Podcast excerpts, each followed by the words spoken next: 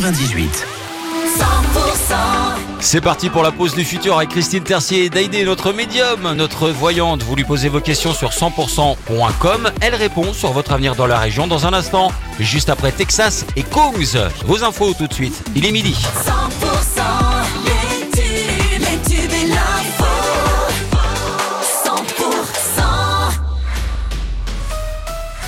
Chalère, bonjour. Bonjour Wilfried, bonjour à tous. Le retour des allergies au pollen dans le sud-ouest. Une vigilance rouge est activée pour les pollens de cyprès sur les Hautes-Pyrénées et les Pyrénées-Atlantiques.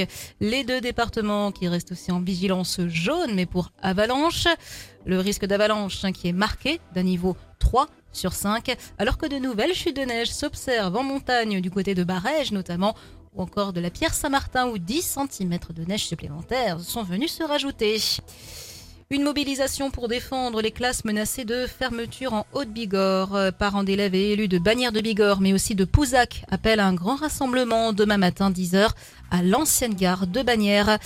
La collecte nationale des Restos du Cœur, c'est parti. À partir de ce vendredi jusqu'à dimanche, les restos organisent une collecte pour récolter des denrées alimentaires et produits d'hygiène. Dans les Hautes-Pyrénées, les bénévoles sont présents dans plus de 40 magasins. La chasse aux bonnes affaires est ouverte et la braderie d'hiver de Pau, c'est aujourd'hui et demain dans les rues du centre-ville. C'est parti aussi pour le carnaval bigourdan à Tarbes. Les enfants des écoles tarbaises ouvrent les festivités tout à l'heure dès 13h30 depuis la place de Verdun pour un défilé. Et demain, place au grand cortège qui prendra le départ à 14h de la place du Foirail. Le sport rugby ce soir en national Tarbes joue à Bourg-en-Bresse à 19h30.